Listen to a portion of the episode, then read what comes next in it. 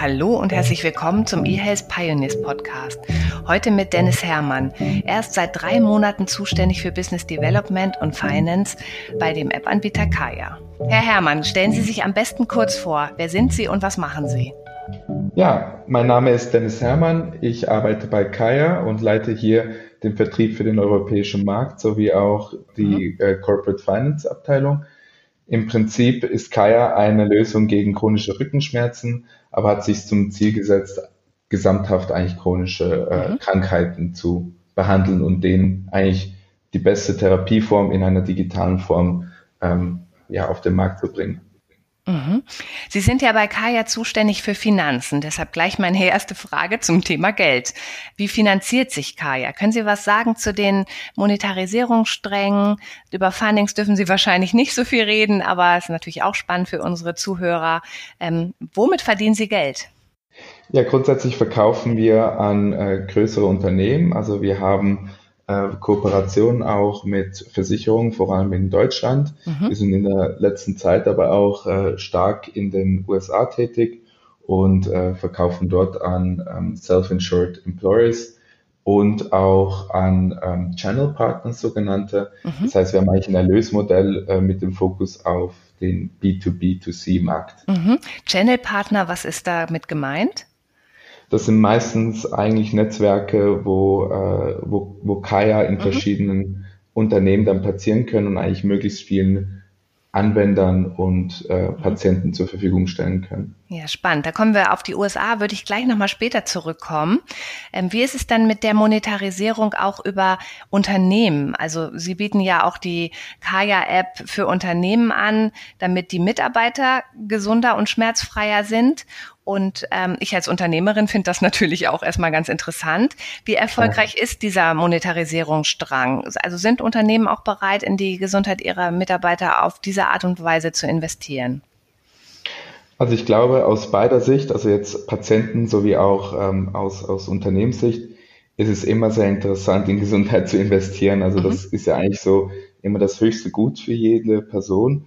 Und man sieht natürlich auch, dass das äh, für die Unternehmen von großem Interesse ist, mhm. die Gesundheit der Arbeitnehmer zu fördern mhm. und auch so natürlich die, die ähm, Anzahl an Arbeitstage zu erhöhen, welche, welche die Arbeitnehmer dann ähm, ja, keine Absenzen haben, weil mhm. sie Rückenschmerzen haben zum Beispiel ähm, und einfach auch äh, die Produktivität zu steigern, indem ähm, die Arbeitnehmer glücklicher sind mhm. und auch sich äh, wohler fühlen. Also das mhm. Wohlbefinden ist ein zentrales Thema. Ja, also Fall die Stimmung, ne? Also ich glaube, wenn hier so die Hälfte genau. meiner Leute Rückenschmerzen hätte beim Arbeiten, dann hätte ich auch nicht so viel Spaß.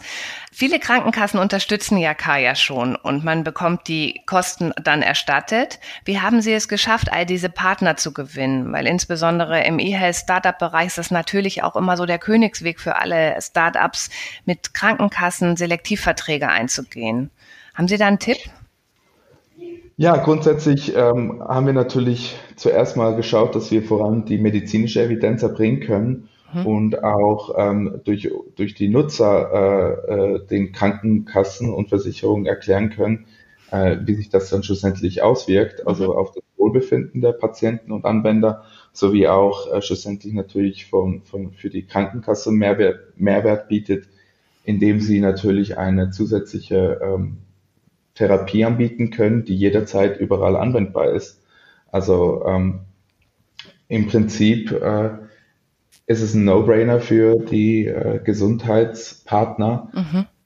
über digitale Therapien auch äh, neue Gesundheitslösungen ähm, anzubieten. Mhm. Mhm. Ähm, Sie haben ja gerade schon Evidenznachweis ähm, oder Wirkungsnachweis genannt. Das ist ja tatsächlich auch das Entscheidende, um tatsächlich ähm, eine App auf Rezept zu werden, also wie Jens Spahn das ja in seinem DVG vorsieht. Ähm, Sie sind ja bereits Medizinprodukt und sind Sie jetzt auf ja. dem Weg in den Fast Track? Also wir sehen natürlich das DVG als eine große Chance. Es gibt noch mhm. gewisse Sachen, die jetzt in den nächsten ähm, Wochen und kommenden Monaten noch verfeinert werden, jetzt was das DVG und den Fast Track angeht. Ähm, das heißt, wir sehen es als eine große Opportunität und finden es sehr interessant, aber verfolgen jetzt auch natürlich erstmal, ähm, was diese Ver Verfeinerungen sein werden. um, um dann die nächsten Schritte einzuleiten, sobald es dann soweit ist. Genau. Mhm. Was denken Sie denn, ist ähm, das DVG eher Chance oder ähm, eher Herausforderung? Äh, ich würde sagen eigentlich beides. Also äh, sicherlich eine große Chance, weil äh, es bildet eine neue Basis auch für Akzeptanz und, ähm, und Verständnis für digitale Therapien. Und ich sehe auch die Zukunft mit digitalen Therapien, weil die Industrie ist langsam an einem Punkt, ähm, wo, wo das Netzwerk und die Infrastruktur da sind, um diese digitalen Therapien auch optimal anzubieten. Mhm. Ähm, gleichzeitig natürlich eine Herausforderung, äh, weil man auch vermehrt dann ähm, das Verständnis in der breiten Masse nochmals erhöhen muss, mhm. da ja auch äh, vermehrt dann Ärzte mit einbezogen werden. Ja. Das ist ähm, ein gutes Stichwort. Ähm, wer ist denn schwerer zu überzeugen, die Patienten oder die Ärzte? Ich würde sagen, ähm, es gibt, es gibt nicht unbedingt, ähm, ist keine, ist nicht die, die Frage der Schwierigkeit. Mhm. Ich glaube, die Frage ist mehr, wie erklärt man es den beiden Nutzern, einmal mhm. dem Anwender selber mhm. und gleichzeitig einmal ähm, der medizinischen Fachkraft, weil schlussendlich muss man ja mit beiden dann on board sein. Ähm, und da muss man natürlich auch äh, zeigen, wo die medizinische Evidenz ist, weil schlussendlich möchte, möchten wir alle eigentlich das gleiche Ziel. Also die Ärzte wollen ja die beste Therapie den, ähm, den Patienten ermöglichen und die Patienten möchten die beste Therapie erhalten. Mhm. Nur geht es ja nur um die Frage, wo ist das Verständnis und ähm, wie kommuniziert man eigentlich die mhm. beste Therapie?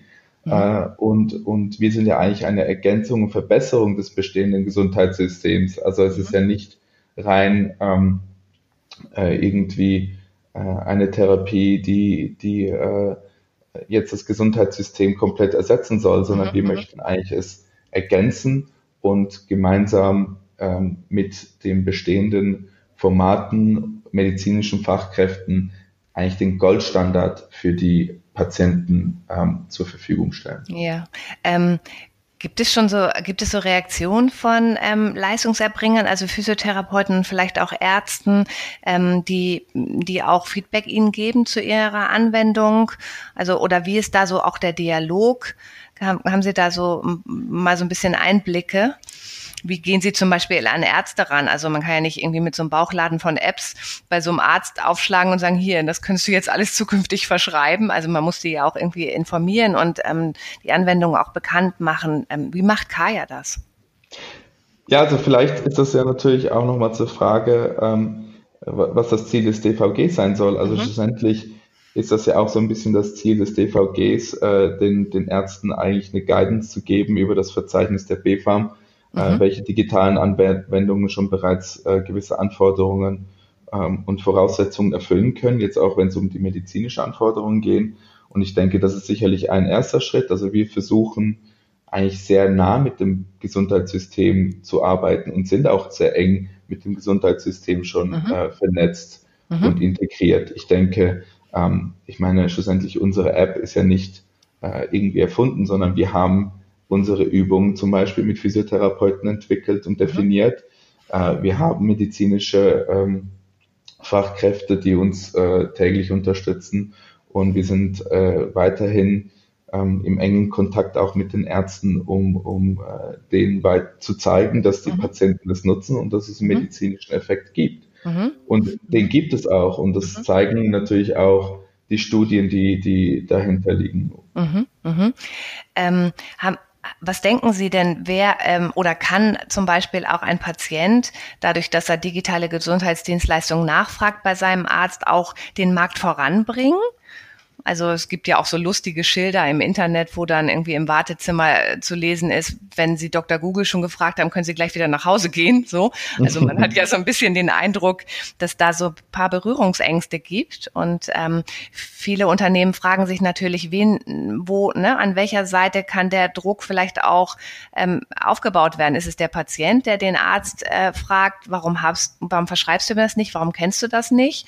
Oder ist es dann tatsächlich eher auch der Arzt, der an angesprochen werden muss, um dem Patienten auch eine Guideline zu geben, welche digitalen Anwendungen wirklich auch zum Beispiel einen Wirkungsnachweis haben? Also ich glaube, man darf nicht unterschätzen, wie viel Vertrauen der Arzt ähm, äh, genießt und, und das ist auch sehr wichtig, weil äh, es ist eine schwierige Ausbildung und es dauert sehr lange, um diese Ausbildung zu erhalten. Und, ähm, und das, äh, wir sind schlussendlich im Gesundheitssystem auch im Vertrauensbusiness.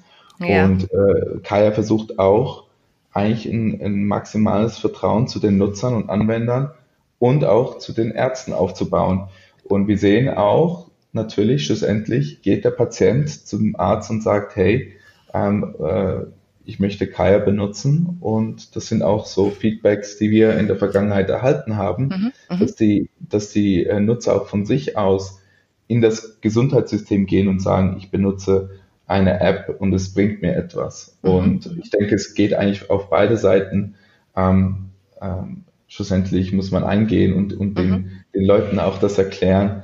Äh, das, das, genügt nicht, dass man nur von einer Seite das äh, kommuniziert, mhm. äh, sondern man muss alle Parteien äh, mit aufs Boot nehmen mhm. und die Reise gemeinsam auch fahren, denke ich.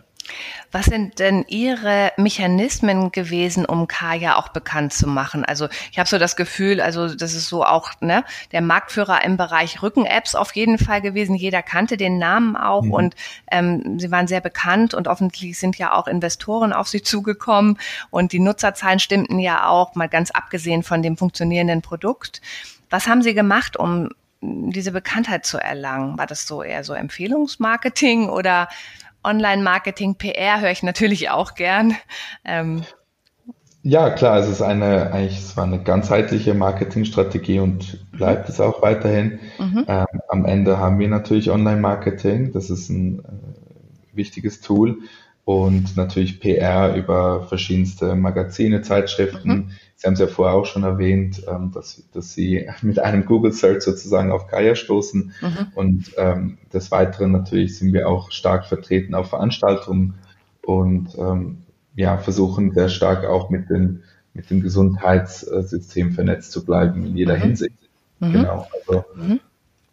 Was denken Sie denn ist ähm, der beste Weg, um Ärzte auch an digitale Anwendungen heranzuführen? Also klar gibt es den Katalog und da kann man sich das natürlich auch anschauen und durchlesen, aber ist es nicht auch immer so dieses einmal sehen, wie es funktioniert in echt oder selber ausprobieren? Ähm, das habe ich ganz oft das Gefühl bei digitalen Anwendungen, so, sag ich mal, so dieser Airbnb-Effekt oder dieser Uber-Effekt, einmal machen und denken, okay, das ist jetzt meine Art, ne, ein Taxi zu bestellen oder meine Art zu reisen, weil das so convenient ist. Also denken Sie, man muss die Ärzte auch tatsächlich mal an einen Tisch bringen und sagen, jetzt probiert doch mal hier diese ne, zehn Apps aus, weil das ist das, was ihr euren Patienten auch wirklich guten Gewissens empfehlen könnt. Ja, klar, also es hilft natürlich, wenn äh, die Ärzte auch mal die digitale Anwendungen selber ausprobieren. Ähm, also die Erfahrung zeigt, auch wenn wir in Gesprächen sind mit Ärzten und man es auch mal vorführt oder denen in die Hand gibt, dass, mhm, ähm, mhm, mhm. dass die das dann auch toll finden und äh, wenn die natürlich offen sind, das mal selber auszuprobieren und auch den Zugang haben, um diese verschiedenen Anwendungen auszuprobieren, dann hilft das auf jeden Fall. Mhm, mhm. Ähm, ich habe noch natürlich mich auch ein bisschen informiert über Kaya auf der Website und ähm, habe gesehen, äh, Sie sind ja keine reine Rücken-App mehr, das war ja ursprünglich mal so, sondern jetzt eine Plattform für digitale Gesundheitsprogramme. Und in diesem Kontext fiel auch der Begriff künstliche Intelligenz. Ähm, mhm. Wo steckt denn bei Kaya künstliche Intelligenz drin? Also es gab natürlich auch schon ähm, in unserer Ursprungsform in der Rückenschmerz-App gibt es künstliche Intelligenz, mhm. weil wir schlussendlich eine individualisierte und äh, auf die Person bezogene Therapie eigentlich zuschneiden. Mhm. Also ganz konkret äh, ist da natürlich auch künstliche Intelligenz dahinter, weil die App äh, gemäß den Angaben der Nutzer dann auch von, von äh, den Nutzern lernt und denen immer die optimalsten und besten Übungen ähm, äh, vorschlägt, mhm, damit, mhm, damit der Patient auch den größten Mehrwert daraus erhält. Gleichzeitig ja. gibt Also je mehr ich übe, desto besser versteht mich das System und kennt meine individuellen Schwächen, da wo ich vielleicht noch ein bisschen üben muss und was ich schon gut kann. Oder ho hoffentlich auch stärken, ja. Ja, ja, absolut, absolut, ja. Also das System lernt und ähm, ganz am Anfang, wenn man Kaya benutzt, gibt es einen Selbsttest, wo man auch äh, angibt, äh, zum Beispiel wie die äh, körperlichen Fähigkeiten sind mhm. und entsprechend werden dann auch die Übungen auf verschiedenen Schwierigkeitsgraden ähm, empfohlen oder äh, dann äh, zum, vorgeschlagen. Und mhm.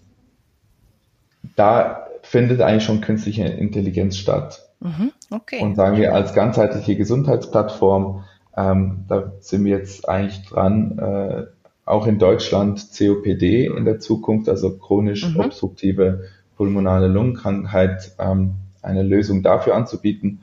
Und dort wird es dann eigentlich auf ähnlichen Parametern auch äh, künstliche Intelligenz ähm, Elemente beinhalten. Mhm, okay, spannend. Ihr habt ja gerade die zweite signifikante Finanzierung bekommen, kann man online nachlesen, wenn es einen interessiert. Ähm, meine Frage geht ja eher in die Zukunft jetzt. Was habt ihr mit dem Geld vor? Ja, also wir sind jetzt momentan weiterhin dran, ähm, schnell zu wachsen. Mhm. Äh, wie Sie ja schon vorher erwähnt haben, ist momentan das Ziel eigentlich, äh, die, die, eine ganzheitliche Gesundheitsplattform zu werden und chronische Krankheiten ähm, somit mit der besten Therapie auszustatten. Also, oder Entschuldigung, eigentlich den Patienten die beste Therapie ja. zu ermöglichen. ähm, das heißt, äh, das ist unser erstes Ziel und unser zweites Ziel ist jetzt auch gleichzeitig äh, weiterhin in den USA größer zu werden mhm. und diesen Markt ähm, aufzubauen. Mhm. Ähm, Nochmal zum Thema Plattform. Also ich habe jetzt auch vor kurzem einen anderen Bericht gehört, wo es darum ging, dass natürlich auch ähm, die Plattformökonomie auf die Gesundheitswirtschaft anzuwenden ist, also möglichst eine, ein, eine holistische Plattform für Gesundheitsdienstleistung für den Menschen anzubieten, wäre natürlich auch der Königsweg und vielleicht auch für viele äh, das Ziel. Also Apple zum Beispiel strebt das ja auch an und andere große Unternehmen. Wie sehen Sie das? Plattformökonomie war ja nicht immer gut für den Wettbewerb und es hat sich ja auch vielleicht nicht immer so die ähm, das beste Produkt, sondern eher das mit der meisten Power oder mit dem meisten, ne, mit der meisten Reichweite oder mit dem meisten Geld durchgesetzt. Mhm. Ist es gut oder schlecht, ähm, wenn wir anstreben, Plattformen zu kreieren? Also grundsätzlich muss natürlich schon eine Basis dahinter stehen und unser, äh, un, unser Maßstab ist immer, die entsprechende medizinische Evidenz und die Qualitätsstandards weiterhin ähm, beizubehalten und, und auf dem höchsten Niveau beizubehalten. Mhm. Das heißt, im Grundsatz für uns ist das eigentlich eine Strategie, die Sinn macht, weil wir so mhm. äh, eine Therapie, die sich auch teilweise ähm, auf andere Krankheitsbilder äh, übertragen lässt, also die multimodale ähm, Therapie, die kann man auch jetzt zum Beispiel für chronische Rückenschmerzen anwenden, mhm. aber in ähnlicher Form, nicht eins zu eins, aber angepasst auf die COPD. Ah, verstehe. Also, dass man quasi auch Teile der Therapieansätze dann übertragen kann auf andere ähnliche Krankheitsbilder, weil, ähm, um dann synergetisch auch Produkte zu entwickeln. Korrekt. Mhm. Und es geht dann eigentlich schlussendlich darum, ähm, möglichst vielen den Zugang zu solchen Therapien zu ermöglichen. Und das ist eigentlich auch das Stichwort, weil äh, Gesundheit sollte jedem zugänglich sein und digitale Therapien ermöglichen das natürlich. Mhm. Ich habe ja ähm, auch relativ viele Health-Apps auf meinem Handy. Mhm. Und äh, wenn ich das dann so alles durchgearbeitet habe, also es ist jetzt nicht unbedingt nur, also es ist auch ganz viel Mindfulness dabei, aber ähm, ich habe im Moment schon das Gefühl, ich muss mich durch drei, vier Apps durchklicken, um mein Tagesprogramm zu machen. Mhm. Und es fühlt sich ja jetzt erstmal gut an für mich, wenn ich sage, ähm, vielleicht gibt es den einen großen Dienstleister, so einen marktbeherrschenden globalen Dienstleister, der ne, also das alles auf einer Plattform anbietet. Wird es dann auch so Aggregatoren geben? Was denken Sie? Oder wird es große Marken geben, die den Markt beherrschen in Zukunft? Also sprechen wir mal von zehn, in, in zehn Jahren.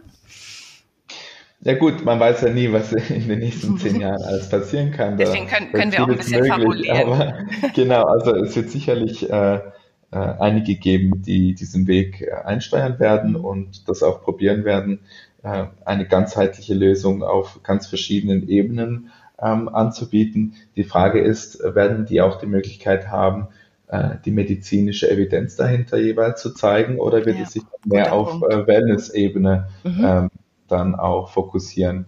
Mhm. Und wir haben uns natürlich es zu, zum Ziel gesetzt, dass wir äh, ein Medizinprodukt sein sollen und kein äh, Wellness-Produkt mhm. sein sollen. Mhm. Ja, oder dann vielleicht auch Zielgruppenspezifisch. Also vielleicht ist dann tatsächlich auch eine Kombi aus Mental Health App und Female Health App äh, dann eine gute Kombination für mich jetzt vielleicht, ne? Ähm, die ich dann Klar, auch gerne in einer Fall. App hätte. Ähm, bleiben wir mal bei großen Plattformen und springen mal über den Teich in die USA. Ähm, es gibt ja relativ viele ähm, Unternehmen oder überhaupt international, die jetzt auf den deutschen Markt wollen, weil ähm, Jens Spahn ja so ein bisschen die Tür aufgemacht hat mit dem DVG. Ähm, wir, wir erleben das auch tatsächlich, dass wir auch tatsächlich angefragt werden für Markteintrittskommunikation. Ähm, droht uns da Gefahr? Weil also gerade in den skandinavischen Ländern ist ja der E-Health-Bereich auch schon ganz gut entwickelt. Die bringen teilweise den Proof of Concept mit. Im Bereich, im Bereich Telemedizin zum Beispiel sind wir da ein bisschen zu langsam in Deutschland? Also Kaya ist ja jetzt irgendwie eher so ein Positivbeispiel, dass auch was Großes geht. Aber gibt es auch viele Regularien, die Startups ja manchmal ganz schön schwer machen. Also ich sehe grundsätzlich keine Gefahr. Also Deutschland gilt ja ähm, eigentlich als ein Land mit hohen Datenschutzstandards mhm. und ähm, auch so, ja, Standards, was die medizinische Evidenz angeht. Ähm, und gleichzeitig äh, ist ja jetzt der Herr Spahn mit dem DVG ähm, eigentlich weltweit einer der Vorreiter äh, in, einem, in einem extrem guten Gesundheitssystem. Mhm. Ein sehr äh, fleißiger äh, Minister. Auf jeden Fall, ja. Und, und er, er, bildet jetzt eigentlich die richtige Basis, um, mhm. um auch nochmals einen großen Schritt nach vorne zu machen, was äh, den E-Health und äh, digitale Th Therapiebereich angeht. Mhm. Ähm, entsprechend sehe ich es äh, so, dass, dass einiges sicherlich noch zu tun ist und ähm, wir schauen müssen, dass wir weiterhin schnell wachsen und die richtigen Maßnahmen ergreifen. Aber gleichzeitig sehe ich das auch nicht als Gefahr. Mhm. Ähm, ein anderer Interviewpartner hat auch zu mir gesagt, ähm, eigentlich ist es doch ganz gut, weil viele internationale Unternehmen haben uns doch einfach nur gezeigt, dass man auch mit E-Health Geld verdienen kann. Und das ist ja dann auch ein ganz gutes Zeichen, also dass die Akzeptanz durchaus da ist und dass es auch einen Wert hat. Ähm, das stimmt. Also ähm, das sind auch natürlich unsere Beobachtungen. Die Akzeptanz, die steigt immer mehr. Mhm. Andere äh, Märkte waren da vielleicht etwas früher mit der Akzeptanz oder oder konnten einfach überzeugt werden. Und ähm, jetzt ist auch Europa und ganz konkret auch Deutschland äh, wirklich einige Schritte weitergekommen in den letzten ein, zwei Jahren. Und ich denke, dass das wird sich dann auch in den nächsten ein, zwei Jahren nochmals extrem äh, weiterbilden. Mhm. Ähm, in den USA ist Kaya jetzt ja auch aktiv. Was ist dort anders oder auch besser vielleicht? Also wir wissen ja, es gibt in jedem Land auf dieser Welt ein anderes Gesundheitssystem, mehr oder mhm. weniger. Ich glaube, ähm, Sie können das besser erklären, aber in den USA gibt es ja sehr viel privatversicherte Menschen oder es ist ein anderes Versicherungssystem. Haben es da solche Anwendungen wie Kaya leichter? Also grundsätzlich ist natürlich schon so, dass die Amerikaner äh, jetzt auch zu dem The Thema Verständnis und Akzeptanz äh, eine ganz andere Grundeinstellung haben. Also mhm. Die Akzeptanz in Amerika ist äh, sicherlich schon mal höher ähm, oder weiter äh, als, als jetzt in Europa zum Beispiel. Und vor allem auch das Interesse, äh, digitale Lösungen ähm, einzubinden, um, um äh, die bestmögliche Therapien und ähm, ja, Dienstleistungen den verschiedenen äh, Teilnehmern im Gesundheitssystem eigentlich zur Verfügung zu stellen. Und, und das ist natürlich ein äh, groß, eine groß, ein großer Unterschied mhm. Mhm. zu äh, Europa und Deutschland jetzt momentan. Ähm, genau. Ist es dort, ist es dort auch so, dass die Menschen, wenn sie krank sind oder irgendwie was verbessern möchten, so optimize yourself oder sich ihre Gesundheit auch eher selber in die Hand nehmen, auch recherchieren, nach Angeboten gucken, vergleichen. Ich glaube, da gibt es ja auch ganz viele Ratings und dann spezialisierte Kliniken und man sucht sich da ja sehr gezielt seinen Gesundheitspartner auch aus. Ja, also die Abklärungen dort sind natürlich äh, extrem auch von Eigeninitiative mhm. getrieben. Mhm. Ähm, hier geht man auch gerne mal zum Arzt, weil auch der Zugang zum Gesundheitssystem ja einfacher ist, mhm. äh, nur schon allein aus Kostenaspekten. Mhm. Und, ähm, und man geht zum Arzt und, und äh, spricht auch mit dem und hört dem auch gut zu, mhm. was, äh, äh was der Arzt dann empfiehlt. Und in den USA äh, überlegt man sich zweimal, bevor man zum Arzt geht oder gehen kann mhm. und macht dann halt auch eigenständige Abklärungen mhm. und stößt so auch auf ähm, verschiedene Lösungen, mhm. unter anderem dann eben auch die digitale Therapie. Das ist auf jeden Fall so. Ja, spannend. Ähm, das heißt, wird Kaya dann in den USA stärker wachsen als in Deutschland oder wie sind im Moment so die Prognosen oder gibt es noch weitere Märkte, die ihr im Blick habt? Ja, also wir denken auf jeden Fall, dass äh, USA für uns auch ein wichtiger Markt sein wird. Deutschland ist und bleibt äh, ein wichtiger Markt für uns und ähm, hier sind wir auch sehr stark schon vertreten. Also unser mhm. Fußabdruck ist schon gut und wir wollen das jetzt auch in den USA äh, nochmals äh, verstärken und sagen jetzt von der Priorität her bleibt Europa und die USA eigentlich unser zentraler Fokus. Mhm. Jetzt für Was die ist, nächste Zeit. Gibt es, gibt es einen Tipp, den ihr an andere E-Health-Unternehmer habt, die in die USA expandieren wollen? Was ist der entscheidende Erfolgsfaktor? Ich glaube, der Erfolgsfaktor ist, ähm, sich zuerst darauf zu fokussieren, dass man die, die richtige medizinische Evidenz generiert, mhm. dass man sich auf ähm, die Lösung fokussiert und dann, wenn man bereit ist, in den amerikanischen Markt eintritt. Mhm. Super, ja. Ähm, das war super spannend. Ähm, ich möchte natürlich auch gerne noch eine persönliche Frage stellen. Ja. Äh, ähm, also ich persönlich bin ja ähm, ausgebildete Krankenschwester, bevor ich dann in die digitale PR-Beratung gerutscht bin und jetzt ja Host von diesem Podcast bin. Ähm, gibt es auch bei Ihnen eine persönliche Motivation, in einem E-Health-Unternehmen zu arbeiten? Ja, selbstverständlich. Also mhm. schlussendlich ist, ähm, ich, ich hatte immer einen starken oder ein starkes Interesse zum Gesundheitssystem. Mein persönlicher Bezug ist eigentlich, dass ich möglichst vielen ähm, Menschen helfen möchte und, äh, und, und Kaya ermöglicht das natürlich auf einer, ähm, also etwas Skalierendes, auch mhm.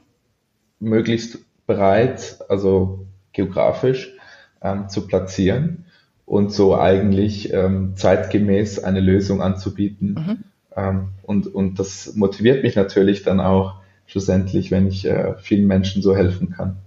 Ich glaube, es ähm, ist sicherlich auch ähm, schön zu sehen, wie unmittelbar ähm, digitale Anwendungen auch Menschen helfen können. Also ich war vor kurzem auf der IFA in dem Bereich, wo Startups ihre E-Health-Innovationen vorgestellt haben. Und da waren unglaublich viele Patienten oder offensichtlich auch vielleicht nicht ganz gesunde Menschen unterwegs und sind mit den Unternehmen in Dialog gegangen. Und das hat mich persönlich auch nochmal sehr motiviert, da Aufklärungsarbeit zu leisten und auch die Unternehmen zu unterstützen, eine Marktreife zu erlangen, Evidenznachweise zu erbringen, weil es gibt ganz viele Menschen da draußen, die darauf warten, ähm, dass es auch zum Beispiel Innovationen in gewissen Bereichen für gewisse Krankheiten oder Behinderungen gibt. Also ich glaube, das ist ein ganz starkes Gefühl, was man da auch manchmal entwickelt. Ja, es ist natürlich sehr emotional. Ähm, mhm. Wie gesagt, äh, Gesundheit ist so ziemlich das höchste Gut für die Menschen. Mhm. Und ähm, man muss immer das Wohlbefinden der Menschen fördern. Und ich denke, ja. ähm, dass das kann man mit digitalen Therapien und neuen Lösungen definitiv erreichen. Mhm. Noch eine bisschen ähm, schwierige Frage vielleicht. Es gab ja doch reichlich Datenskandale ähm, jetzt auch im E-Health-Bereich in letzter Zeit und ähm, ich habe vor kurzem mit dem Professor Werner von der Unimedizin Essen gesprochen, der gesagt hat, man darf Menschen keine digitalen Innovationen vorenthalten im Gesundheitsbereich wegen des Datenschutzes. Das ist unvertretbar. Also ich glaube, wir befinden uns immer in so einem Spannungsfeld. Also wie viel Datenschutz brauchen wir und wie viel Freiheit brauchen wir, um den Menschen auch Zugang zu digitalen Gesundheitslösungen so schnell wie möglich anzubieten? Gibt es da einen Königsweg? eine Meinung dazu?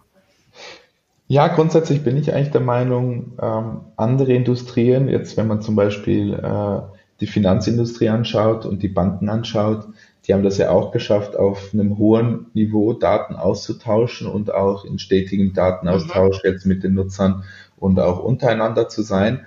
Und ich denke, man muss ähm, die gleichen Anforderungen auch im Gesundheitssystem haben. Also irgendwo durch eine Zusammenarbeit und Effizienzsteigerung beziehungsweise Verbesserung des Systems fördern, aber gleichzeitig natürlich äh, gewähr, gewährleisten, dass die Daten sicher sind und dass der Datenschutz, also ähm, sozusagen kein, äh, kein Verlust von Daten nach außen ähm, geschieht. Und, und das ist natürlich mit den richtigen Maßnahmen auch möglich und das sollte auch der Standard sein und die Erwartung sein.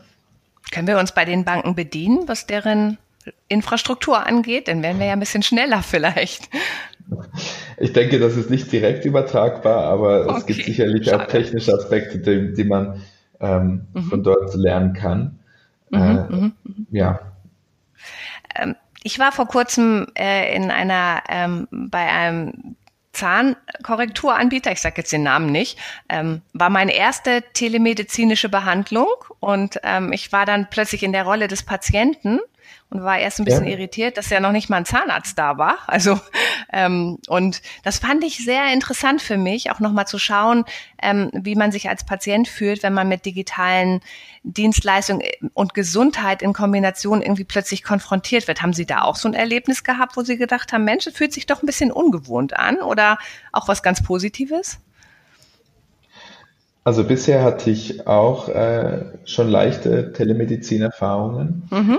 Und lustigerweise hat sich das gar nicht komisch für mich angefühlt. Also für mich war es eigentlich eine Erleichterung, dass ich jetzt nicht einen Termin vereinbaren muss und äh, da extra nochmals äh, eine Reise auf mich nehmen muss, um zu dem behandelnden Arzt mhm. zu gehen, sondern ich konnte eigentlich relativ einfach meine Fragen stellen, äh, meine Anliegen und Probleme ähm, äh, darstellen und habe dann entsprechend die Empfehlungen erhalten.